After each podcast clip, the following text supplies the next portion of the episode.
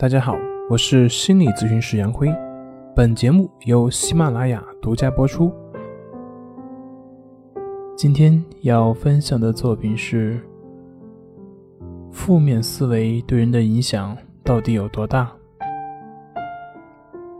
在一个晚上，漆黑偏僻的公路上，一个年轻人的汽车抛锚了，汽车的轮胎也爆了。于是，年轻人便下来翻遍了工具箱，但是他并没有找到千斤顶。怎么办呢？这条路半天都不会有车辆经过。他远远地望见一座亮灯的房子，于是他决定去那个人家里去借一个千斤顶。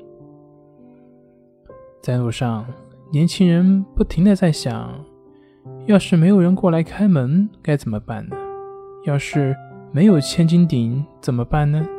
要是那个家伙有千斤顶，但是却不肯借给我，那又该怎么办呢？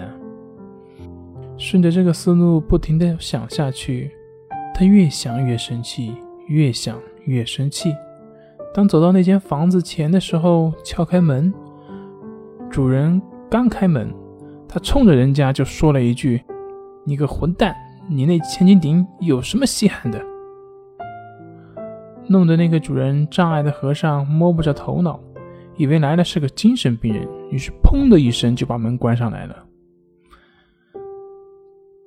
在这么一段的路上，年轻人走进了一种非常常见的自我失败的思维模式当中。